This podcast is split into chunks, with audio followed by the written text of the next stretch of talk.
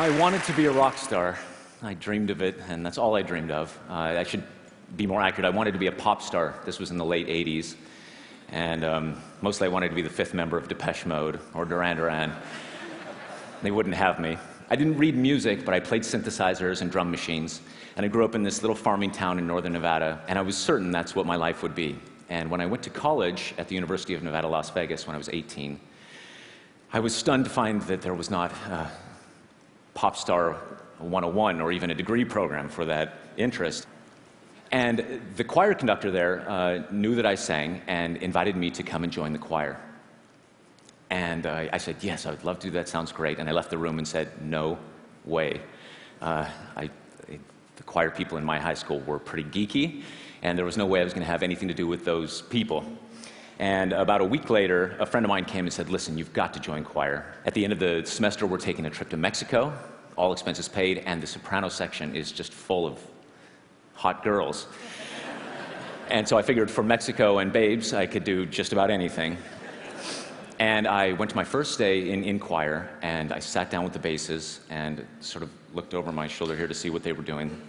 They opened their scores, the conductor gave the downbeat, and boom, they launched into the Kyrie from the Requiem by Mozart.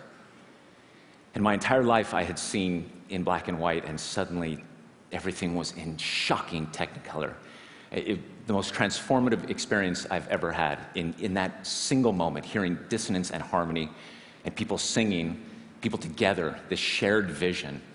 And I felt for the first time in my life that I was part of something bigger than myself. And there were a lot of cute girls in the soprano section, as it turns out. I decided to write a piece for, uh, for choir a couple of years later as a gift to uh, this conductor who had changed my life. Uh, I had learned to read music by then, or s- slowly learning to read music. And that piece was published. And then I wrote another piece, and that got published. And then I started conducting, and I ended up doing my master's degree at the Juilliard School. And I find myself now in the unlikely position of standing in front of all of you as a professional classical composer and conductor. Well, a couple of years ago, um, a friend of mine emailed me uh, a link, a YouTube link, and said, You have got to see this. And it was this young woman who had posted a fan video to me singing the soprano line to a piece of mine called Sleep. Hi, Mr. Eric Whitacre. Um, my name is Britlin Losee, and this is a video that I'd like to make for you. Here's me singing Sleep. I'm a little nervous, just to let you know. If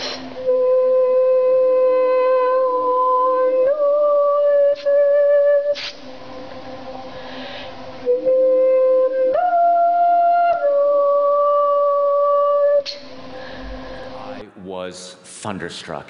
Britlin was so innocent and so sweet, and her voice was so pure. And I even loved seeing, you know, behind her, I could see the little teddy bear sitting on the piano behind her in her room. Such an intimate video. And I had this idea if I, if, if I could get 50 people to all do this, this same thing, sing their part, soprano, alto, tenor, and bass, wherever they were in the world, post their videos to YouTube, we could cut it all together and create a virtual choir. So I wrote on my blog, uh, OMG, OMG. I actually, actually wrote OMG, hopefully for the last time in public ever. And I sent out this call to singers, and I, I made free the, uh, the download of the music to a piece that I'd written in the year 2000 called Lux Aurumque, which means light and gold.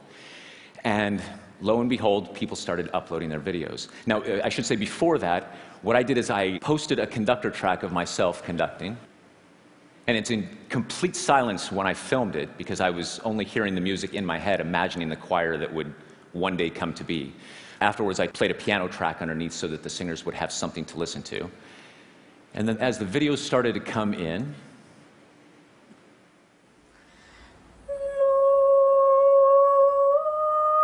this is Cheryl Ang from Singapore.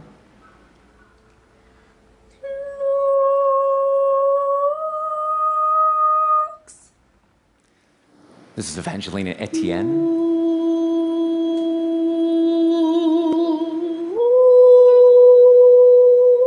Massachusetts, Stephen Hansen from Sweden. This is Jamal Walker from Dallas, Texas.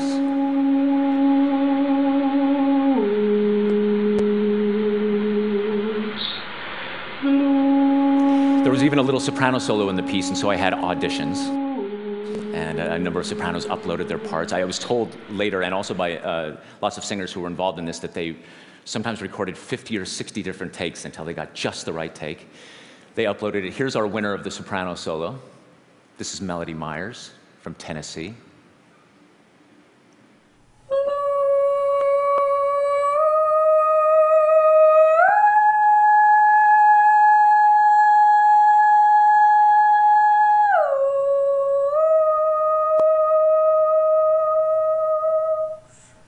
I love the little smile she does right up at the top of the note, like, yeah, no problem, everything's fine. and from the crowd uh, emerged this young man, Scott Haynes, and he said, Listen, I, this is the project I've been looking for for my whole life. I'd like to be the person to edit this all together. I said, Thank you, Scott. I'm so glad that you found me. And Scott aggregated all of the videos, he scrubbed the audio, he made sure that everything lined up. And then we posted this video to YouTube about a year and a half ago. This is Lux Aurumque, sung by the Virtual Choir.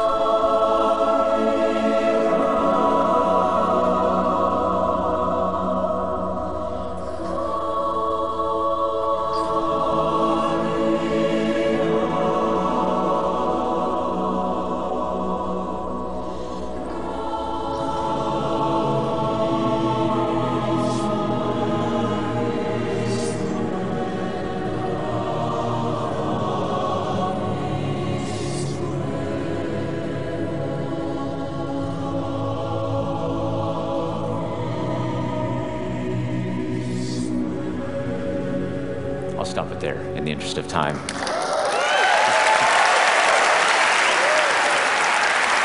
Thank you. No, thank, thank you. Thank you.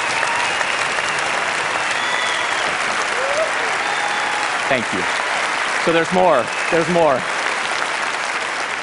Thank you so much. And I, I had the same reaction you did. I was, I actually was moved to tears when I first saw it. I just couldn't believe how the, the, the poetry of all of it. These, these, uh, these souls all on their own desert islands, sort of sending electronic messages in bottles to each other. And the, the video went viral. We had a million hits in the first month, and it got a lot of attention for it. And because of that, then a lot of singers started saying, "All right, what's Virtual Choir 2.0?" And so I decided for Virtual Choir 2.0 that I would choose the same piece that Britlin was singing, Sleep, which is another work that I wrote uh, in the year 2000, poetry by my dear friend Charles Anthony Silvestri. And again, I posted a conductor video and we started accepting submissions. This time we got some more mature members. On my pillow, in bed. And some younger members. Upon my pillow, safe in bed. That's Georgie from England. She's only nine. Isn't that the sweetest thing you've ever seen? Someone did all eight videos of bass, even singing the soprano parts. This is Bo Otten.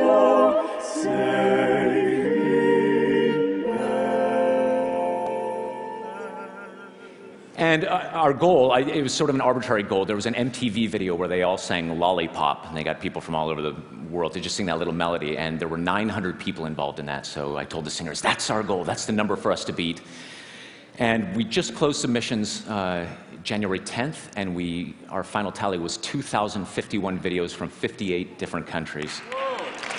Thank you. Uh, from Malta, Madagascar, Thailand, Vietnam, Jordan, Egypt, Israel, as far north as Alaska, and as far south as New Zealand. And uh, we also put a, a, a page on Facebook um, for the singers to, to upload their testimonials, what it was like for them, their experience singing it. And I've just chosen a few of them here. My sister and I used to sing in choirs together constantly. Now she's an airman in the Air Force, constantly traveling. It's so wonderful to sing together again.